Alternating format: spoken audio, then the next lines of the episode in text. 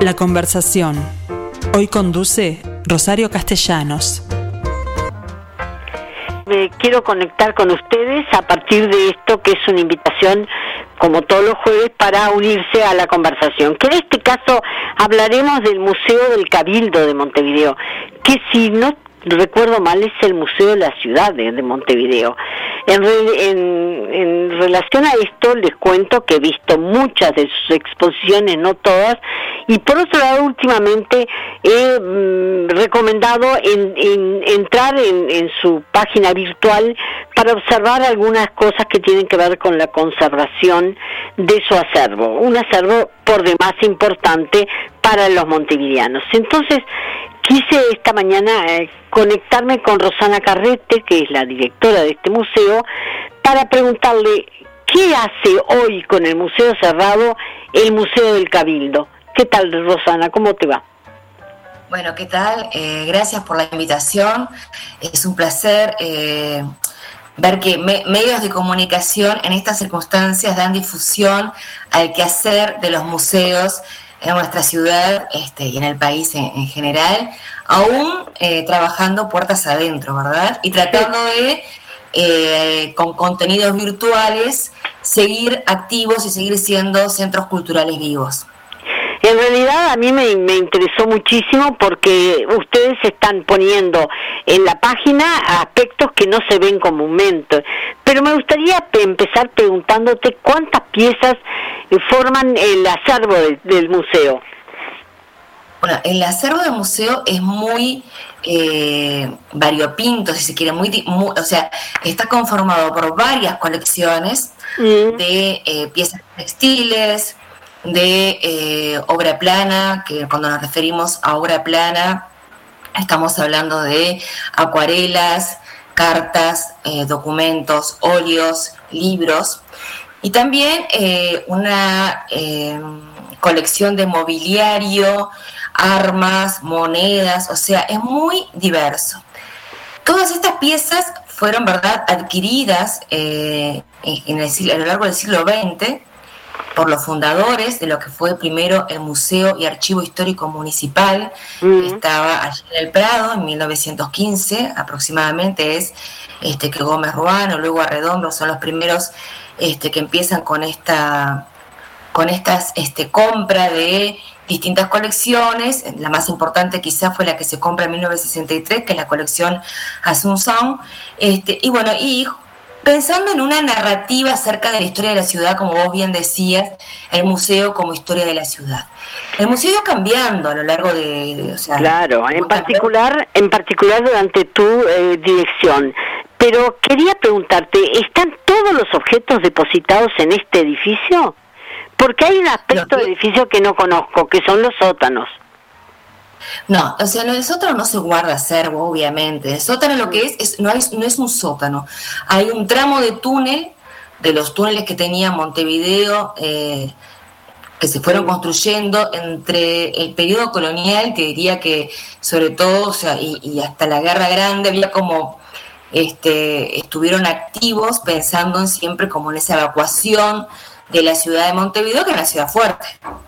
Entonces, este, hay un tramo de muralla que está en Solís, un tramo de muralla que está en la catedral, un tramo de muralla que está en la librería Linardi Rizzo, y nosotros tenemos también un pequeño, perdón, un tramo de túnel, quise decir, tramo de túnel.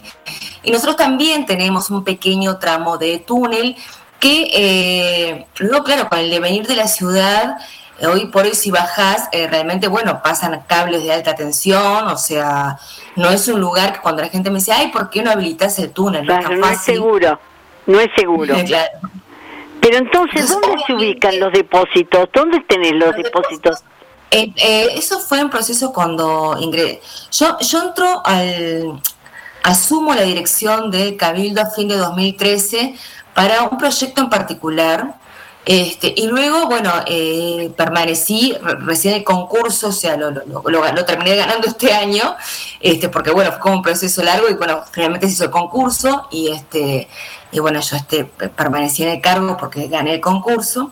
Y entonces, este, cuando, pero cuando empecé, no había como un equipo conformado idóneo, si se quiere, en cuanto a lo que era mm. conservación, con ese acervo tan variopinto, del que tan diverso del que hablaba. Entonces, bueno, por suerte se este, a veces la dirección también es no solo pensar en qué curadurías haces y qué es tu propuesta museográfica y qué políticas de conservación, sino elegir a, con, quiénes te vas a rodear para, para poder hacer esa tarea.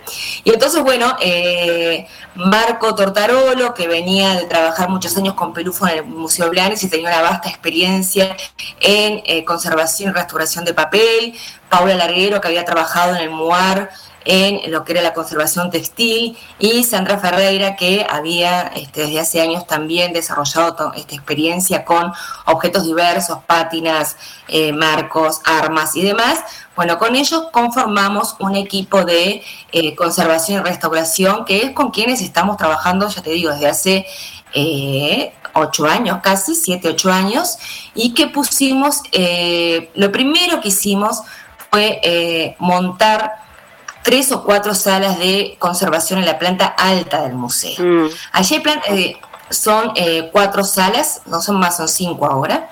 Una es la sala de conservación de papel, donde tienen, bueno, tenemos este, las planeras de metal y donde Marco, bueno, más allá de haber inventariado todo ese acervo, las obras se guardan en papel libre de ácido, se les hizo limpieza, se, bueno, un montón de tareas que hacen a la conservación y que pueden, están descritas en nuestra página web, allí si van a, a cabildo.montevideo.gov.uy en salas de conservación este, o en actividades, bueno, por allí está eh, en la descripción del museo, pueden ver cuáles son partes de esas tareas que ellos realizan. Y luego, bueno, Paula eh, también se montó una sala de conservación textil, este, como bueno, ahí es distinto. Todo eso lo vimos y lo recomendé especialmente porque me interesó, pero te confieso que yo conocí un depósito que tenía la Intendencia en el Prado, donde los muebles estaban absolutamente apilados, eh, mugrientos, es decir, con poca tarea sobre ellos en materia de conservación y los había muy valiosos. Ni que hablar que alguna vez se mencionó relojes, cajas de música y todo que estaban poco menos que tirados en un sótano. No, bueno, no se calla. Yo cuando llegué no estaba en el sótano, estaban en una sala, mm. eh, no en las mejores condiciones, que luego, bueno, eso fue parte, por ejemplo, del trabajo que hizo Sandra Ferreira, que ella, por ejemplo, si tenemos, por eso te decía que ahora hay más salas, porque cuando la gente entra al cabildo y dice, y todo este espacio, y entonces, ¿por qué no hacen esto o aquello? Pero nosotros tenemos que justamente para no eh, conservar el acervo, las condiciones que tú, este, yo nunca lo vi así, en las condiciones que tú describís, este, bueno, entonces es, eh, hay una sala específica para muebles, hay una sala específica para papel, hay una sala específica para una pinacoteca, una sala de armas, una sala de cuarentena, que es cuando las obras están expuestas, eh, van luego para allí, porque en las, en las salas adquieren plata, adquieren, por más que limpies todo el tiempo, este, determinadas plagas que bueno que no puedes luego reingresarlas a las salas de conservación con las mismas. Claro, claro. Entonces, bueno, toda una tarea que se hace que antes no se hacía. Obviamente cambió el paradigma también en lo que es este, la conservación desde los años 90 hasta lo que es el siglo XXI. Bueno, nosotros obviamente, con ya te digo, como se conformó este equipo y lo primero que se hizo fue reorientar las prácticas y las políticas de conservación de ese acervo.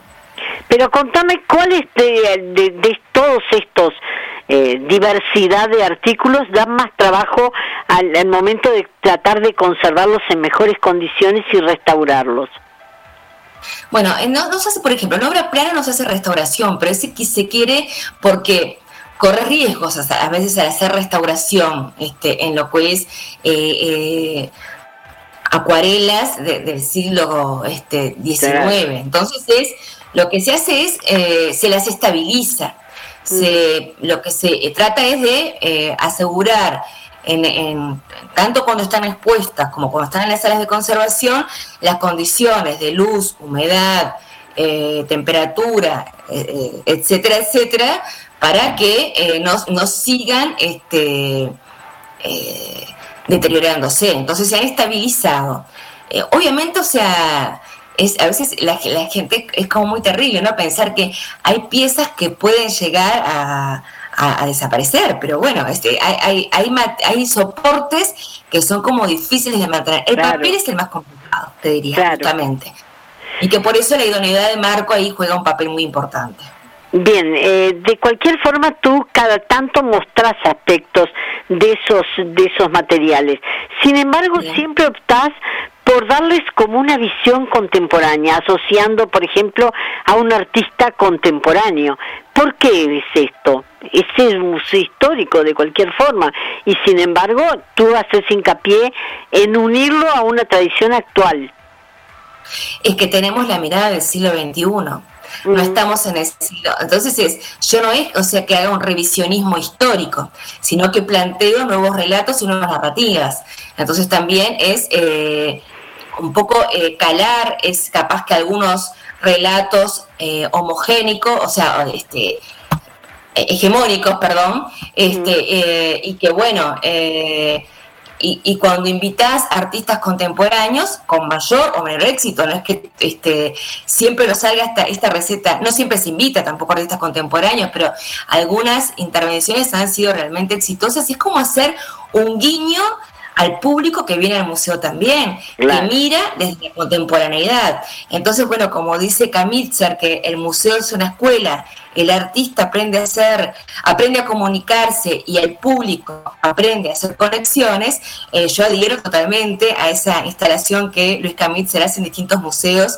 Este, me parece que tiene que ver mucho con el rol de los museos en el siglo XXI y que es mm. bueno buscar eh, esas, esos puentes eh, para hacer la conexión entre público, el acervo y el relato que querés contar que son múltiples relatos. O sea, siempre cuando en una exposición ningún relato es objetivo. O sea, nosotros contamos, nos interesa contar esto o aquello, o eh, poner la lupa sobre tales o cuales aspectos. Por ejemplo, ahora estoy trabajando que en, esta pandemia, si se quiere algún beneficio este, que tenemos, es poder investigar más. Mm. Este, en ese eh, sentido, te quería te preguntar, porque supongo que más allá de los trabajos que puedas estar haciendo, el museo está cerrado, pero algún día abrirá. ¿Tenés pensado con qué vas a abrir el museo cuando se pueda?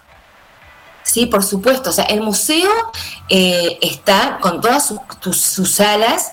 De hecho, nosotros hacemos guardias y vamos de lunes a sábado, mm. también por un tema de conservación de ese acervo. Y también para justamente, no solo en las salas de conservación, sino también en las salas expositivas que quedaron con las muestras montadas.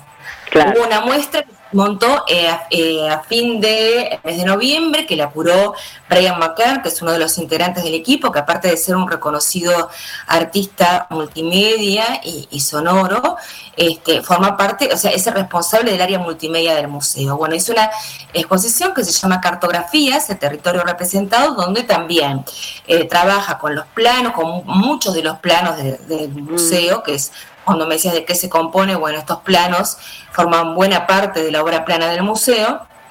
Planos de este, Montevideo en general, ¿no?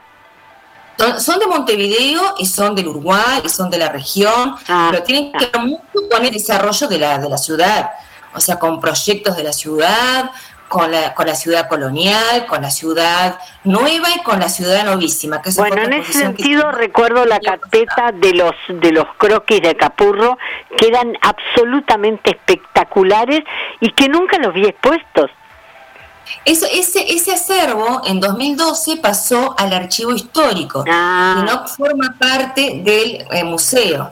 Mm. Este, que está momentáneamente bajo guarda del archivo histórico porque, bueno, tiene otros cometidos el archivo y este fue, o sea, ya te digo, yo llegué fin de 2013 y ese acervo ya había pasado a eh, formar parte del archivo histórico de Montevideo, que bueno, tiene otros este, de hecho, todo el tiempo pasamos de repente ya el aviso que mucha mm. gente que nos llama por permisos de construcción no es el museo que los tiene, sino que es justamente el archivo histórico que, este, que ellos atienden martes y jueves, mm. este, bueno, tiene su propio este, su, su, propio es el de la calle el de la calle Convención entonces. No sigue estando no el archivo histórico es una oficina que está dentro del eh, ah entonces no es el archivo histórico de la nación Es de la Intendencia.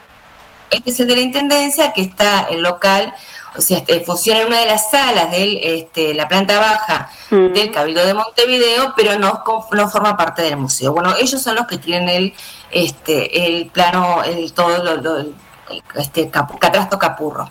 Este, pero bueno, lo que te decía es que, visto en el Cabildo, de manera que estuve en el archivo histórico que funciona allí mismo.